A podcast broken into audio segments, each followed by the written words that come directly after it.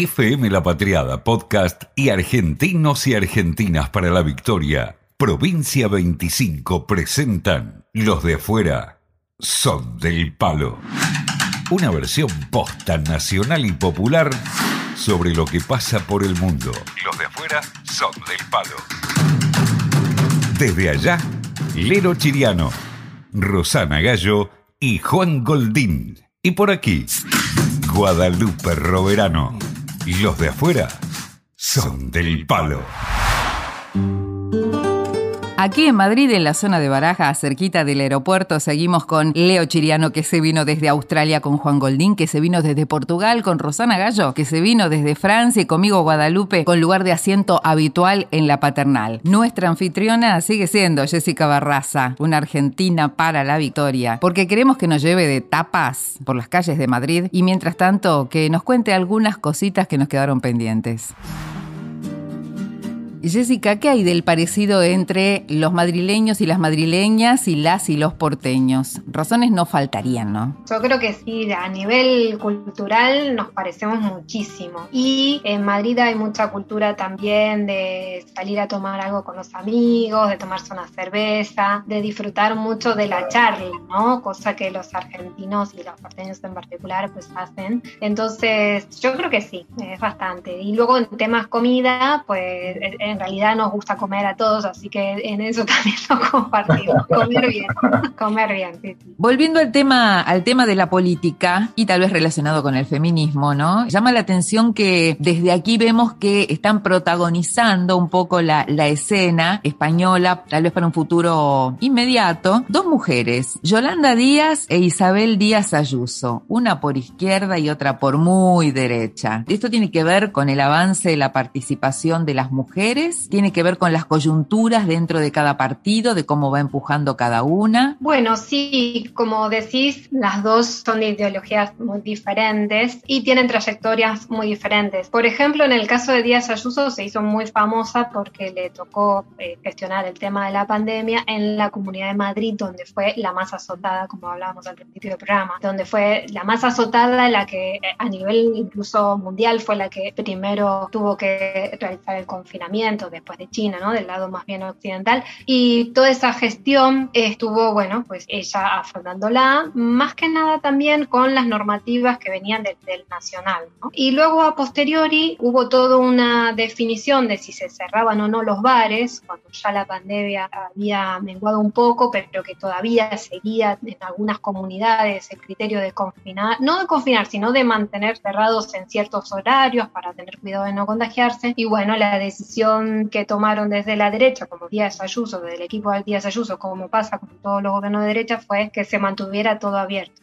Esto le hizo luego ganar unas elecciones, principalmente fue eso lo que definió. Por otro lado, Yolanda Díaz es una eh, militante que viene del norte de España y que tiene un histórico de ser abogada laborista, ¿no? de ser abogada defendiendo a los trabajadores, tiene toda una base sindical y luego, claro, al tener el, a cargo el Ministerio de Trabajo, también tomó protagonismo durante la pandemia porque en España se implementaron lo que se llama ERTE, que era para los trabajadores que tuvieron que quedarse en su casa y dejar de ir a trabajar, una especie de IFE vendría a ser, ¿no? para que pudieran seguir teniendo ingresos a pesar de que no trabajaran. Entonces las empresas dejaron de pagar y el Estado asumió ese pago y con eso pudo generarse ese colchón social para amortiguar un poco el efecto de la pandemia. Luego Yolanda Díaz ha estado gestionando y mediando entre los, sindicatos y las corporaciones representadas por la COE para mediar por ejemplo, ahora está por lanzarse la, reforma laboral, pero de forma positiva, porque la derecha había mermado muchos derechos laborales y bueno, la verdad que estuvo teniendo mucho protagonismo. Así que ahora Yolanda Díaz, de hecho, dice que podría ser la próxima candidata a presidenta.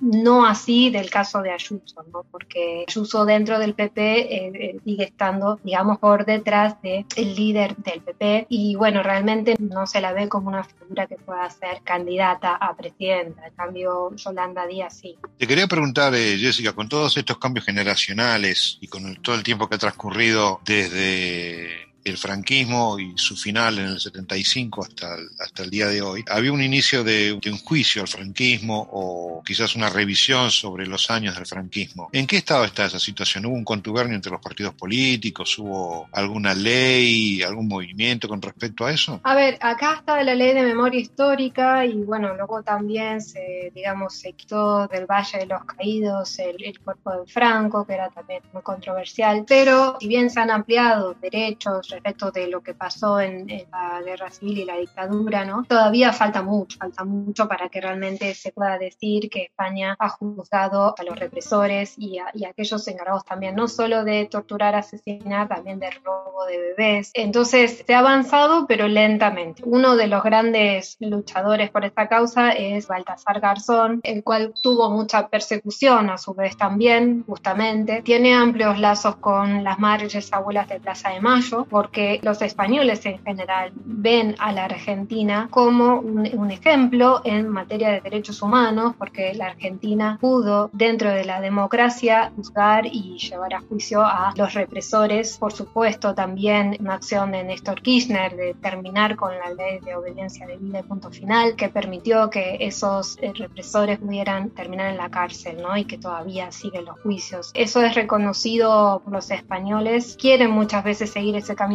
por eso hay amplios lazos con, con diferentes organizaciones de derechos humanos. ¿Es Baltasar Garzón la persona más indicada para continuar con estos juicios de memoria con el franquismo? A mí personalmente me parece que sí, creo que él en su vida ha demostrado una total lucha por la causa, de hecho le ha costado eh, su puesto después y, y, sigue hoy en día eh, luchándola y haciendo frente a grandes poderes que hay acá en España que son de derecha, son remanentes del franquismo, o sea, al haber tenido 40 años de dictadura ha dejado unas secuelas muy grandes en este país, por eso dar marcha atrás con todo eso es algo que, implica valor, sobre todo, y una, una, constancia de seguir luchando, ¿no? O sea, digamos, es, es, bastante difícil, porque no es una sociedad, creo que la sociedad argentina en ese sentido, cuando, cuando el macrismo quiso hacer las leyes de dos por uno, hubo una manifestación de grande en Argentina, bueno, de, hecho nos manifestamos también en el exterior, y, y hubo una conciencia a nivel social de la sociedad de no permitir eso, y no se permitió, se dio marcha atrás, y por ahí en España creo que todavía sigue siendo un sector, el republicano, ¿no? O por ahí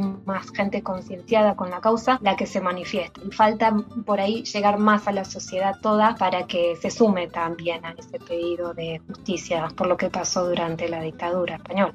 FM La Patriada Podcast. Los de afuera son del palo.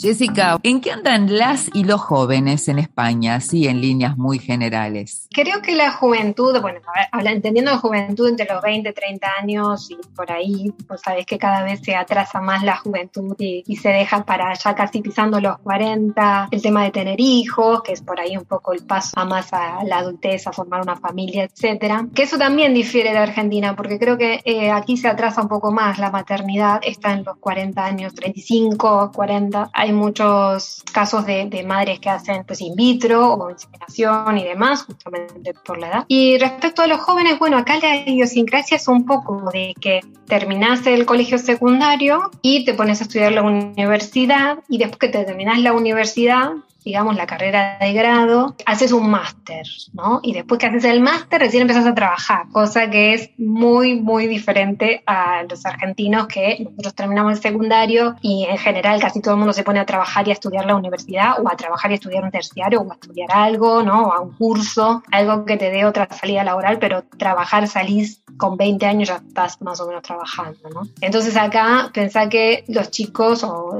los jóvenes a los 26, 27 empiezan a tener su primer trabajo. Entonces, en este tiempo viven la vida, lo que se dice bien, ¿no? Porque van a estudiar a la universidad, van de fiesta, en clases medias también, ¿eh? O sea, por ahí en clases medias, por ahí a los 24, 25 ya empiezan a trabajar, pero eh, en clases bajas cuando antes, porque claro. estás aportando a la familia. ¿Quién les banca hasta esa edad que terminan con todo, la fiesta, el viaje, los estudios? Los papis y las mamis.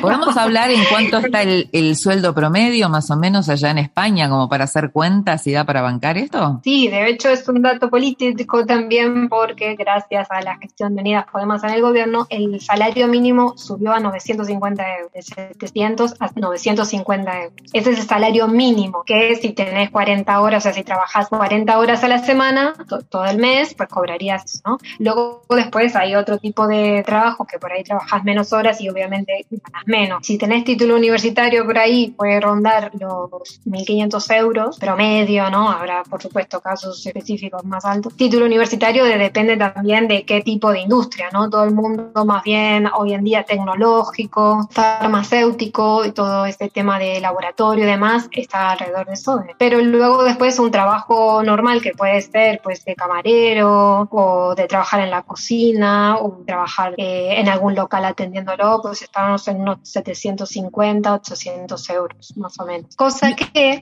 no es solamente ingresos, sino también cuánto te sale alquilar. Justamente te iba a preguntar eso. ¿Cuánto te sale un dos ambientes en una zona, por ejemplo, donde estás vos? Es un problema muy grande el precio del alquiler en Madrid en particular. Por ahí ya si te vas más afuera, no, pero en, Madrid, Barcelona, eh, es un problema grande que lo están abordando desde la política. Podemos estar empujando para que haya un control, para que los precios no estén así libres y entonces se haga una especulación. Pero estamos hablando de que, por ejemplo, alquilar una habitación, que es lo que se usa mucho en Madrid, la gente que viene, por ejemplo, a trabajar, alquila una habitación, son 300 euros, o sea, compartiéndolo con una familia o con tres o cuatro personas, ¿vale? 300 euros, una habitación de una persona. Y luego, eh, si vos querés vivir solo, digamos, ya tenés que irte a 500 euros para arriba dependiendo por supuesto el tamaño, la zona, el barrio, no es lo mismo, ¿no? Que vivir en pleno centro de Madrid o vivir en el sur de Madrid, que es un poco más barato, Vallecas, unos barrios más populares, ¿no? O un barrio más obrero. En cambio, vivir en el norte, pues es un poco más caro. Entonces ahí ya te puede rondar que en el norte te puede valer 700, 800 euros un departamento. Siempre hablamos de departamentos, no hablamos de casa. Entonces por eso te decía que si el salario mínimo es 950 y vos tenés que salir a alquilar 700 euros, algo vos solo no podrías. Está pensado para que o vivís con pareja o vivís con familia o te vas a alquilar una habitación. Alquilarte un ático en la calle Barco atrás de Telefónica es impensable ahora para alguien que trabaja. No, claro, no, no. Hay, hay lugares que están directamente, digamos, son prohibitivos. O sea, salvo que vayas a alquilar un algo así minúsculo de una habitación y chiquitito y que ahí seguro que no baja de, de 400, 500 euros, incluso habitaciones nada más.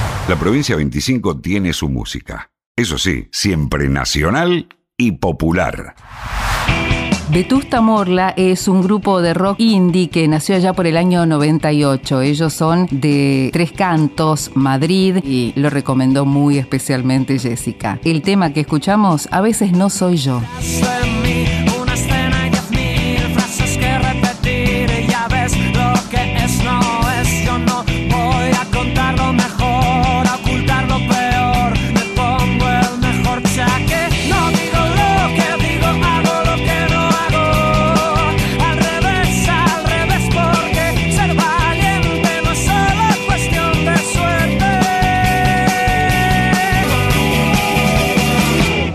Queda claro, los de afuera son del palo.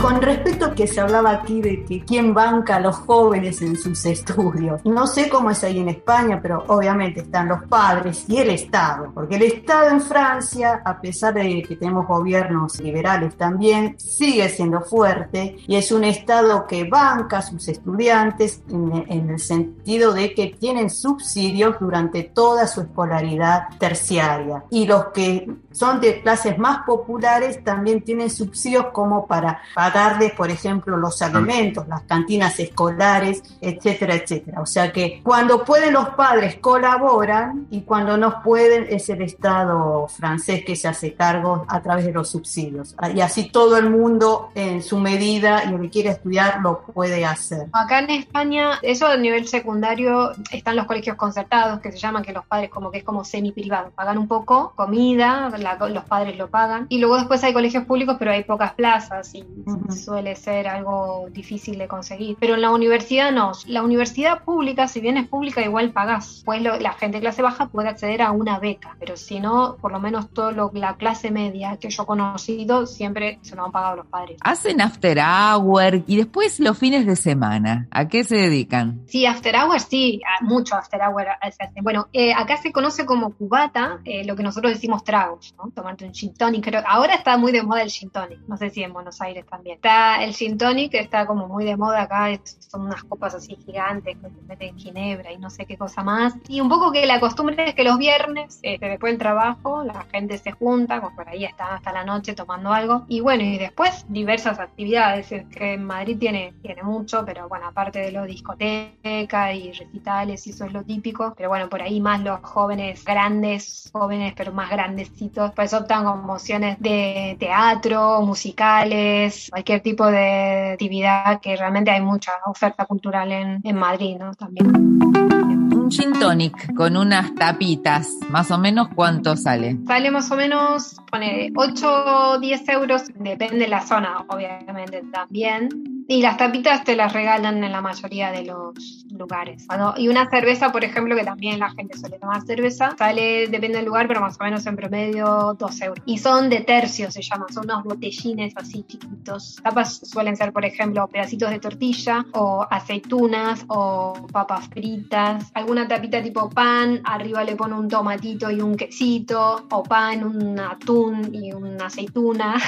bueno, la gente tiene diferente imaginación para hacer tapas y después están las raciones, que las raciones ya se pagan. Las raciones es como decir una ración de patatas bravas, que se llama, ¿no? Que son las papas, unas papas, eh, como si fuera medio frita, que arriba ponen, por ejemplo, una salsa o a veces huevos rotos con jamón. El jamón serrano es el como el jamón crudo y luego después está ya lo top, que es el jamón bellota, que es bellota se llama porque le dan de comer bellota a los cerditos. Claro. Entonces, fíjate lo que dice jamón. Pero bueno, nada, tiene que ser millonario para comer ese jamón. Qué ganas de ir de tapas a Madrid, comer patatas bravas, anquitas de rana. Jamones cuando uno entra, que, que, están colgados ahí, que le ponen el, el embutito abajo, que, la grasita está saliendo. Jamón todo.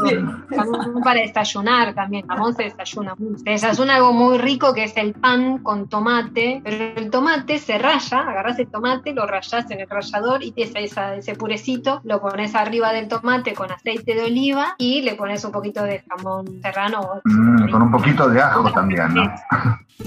Cambiando de tema, Jessica, ¿cuáles son tus lugares favoritos de España? En verano, toda la costa valenciana y alicantina es preciosa. Bueno, el Mediterráneo en sí tiene una temperatura que es una belleza. Luego también eh, toda la parte de los Pirineos del lado español, ¿no? Ya sea catalán o aragonés, es muy bonito porque haces mucho trekking, ¿no? De montaña. Y cerca de Madrid está eh, Navacerrada, que es una zona de montañas en donde tenés nieve. Entonces, aún hora, ponerle en invierno, la gente va a esquiar, por ejemplo. Y bueno, en general, Barcelona me parece muy bonito también para andar, para callejear. La verdad que no podría decir un lugar único que es así como mi lugar en el mundo. ¿no? En Argentina sí lo tengo. En Argentina es el Chaltén. Y hablando de Argentina, ¿cuáles son las cosas que extrañas más y cuáles son las que no extrañas nada? Extraño más a la gente, a la idiosincrasia de mis amigos y mi familia, que son por ahí más típicos, sino a la idiosincrasia argentina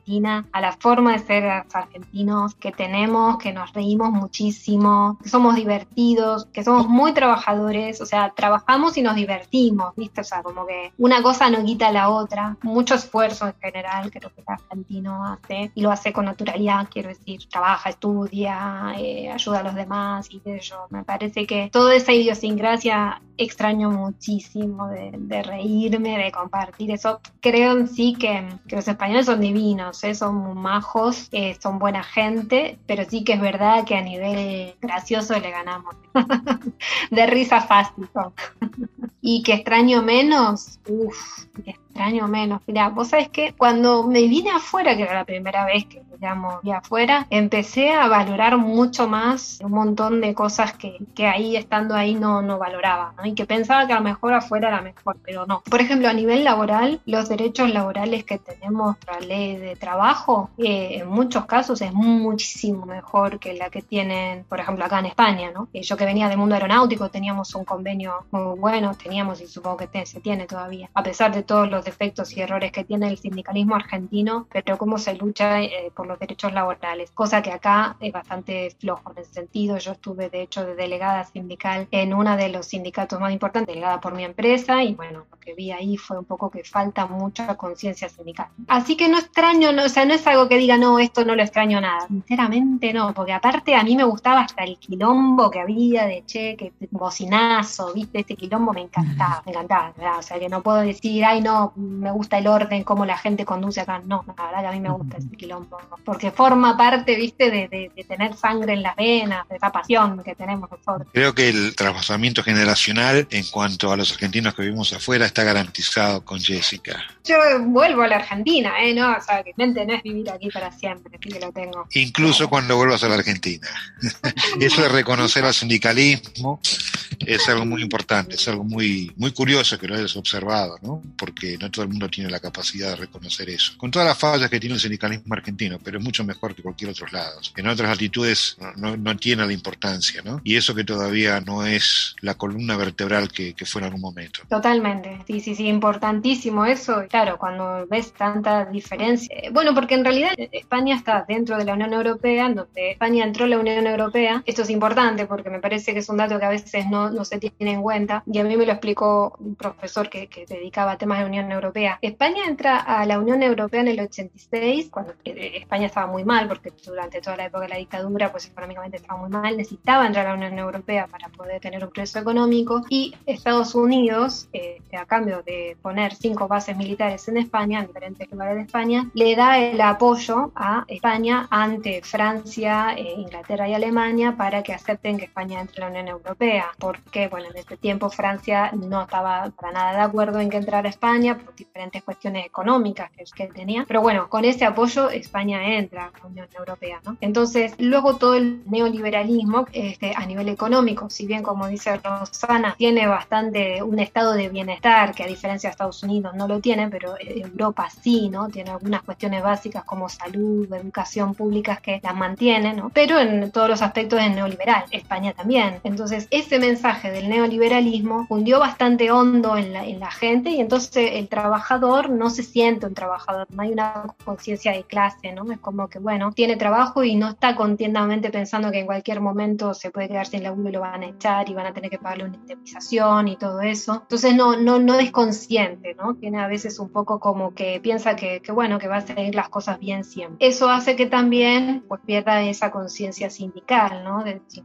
perdes tu conciencia de clase va a arrastrar todo, poder luchar con un compañero y por más que no te toquen a vos y tenés que luchar por otro compañero lo haces, toda esa conciencia se ha perdido. Jessica, ¿nos puedes dar una receta de ahí madrileña o española o no sé, de otra comunidad para quienes nos escuchan en Argentina? Eh, a nivel comida, los españoles tienen de todo, ¿eh? todo salado, eso sí. Yo creo que en la parte dulce las panaderías nuestras le pasan el trapo lejos y yo encima que soy súper dulcera, pero bueno, por suerte me hizo bien, perdí un par de kilos. Pero en el mundo salado, por ejemplo, en Madrid es muy famoso el cocido madrileño. Es como una especie de guiso, sí, es un guiso, mejor dicho, que se come en invierno, obviamente, porque si te comes esto en verano te morís directamente, te da un patatuf. Pero bueno, es un guiso donde se pone a hervir, escucha, chorizo, morcilla, tocino, lo que nosotros llamamos osobuco, que ellos le llaman hueso este, con tueta, ¿no? Desde los osobuco. Bueno, todo eso que tiene, desprende una grasita, se ahí en ese guiso, y luego se le ponen unos garbanzos esos garbanzos, se lo acompaña con un poco de patata y de zanahoria, y entonces ahí, bueno, se deja cocer el guiso, y luego se sirve el primer plato, lo que es la sopa del cocido, la sopa con unos poquitos de garbanzo como para entrar, y luego ya el segundo plato, todo la morcilla, el tocino, el chorizo, la carne, todo con mismo caldo. Se come como primero y segundo, así, ya está, y te vas a dormir y aumentaste 10 kilos en una comida. Jessica Barraza está para quedarse, así que muchas Gracias por haber estado hoy con las y los del palo. Gracias Leo Chiriano, que estás en Perth, Australia. Gracias Rosana Gallo, que estás en Le Mans, Francia. Gracias Juan Goldín, que estás en Lisboa, Portugal. Y nos falta el broche de oro, que es la marcha. Pero la marcha la queremos con acento madrileño. Perón, Perón, qué grande eres, mi general, cuánto vales. Perón, Perón, gran conductor, eres el primer trabajador. Estoy tratando de convencer a algunos españoles que me acompañen, así que bueno, ya voy peronizando.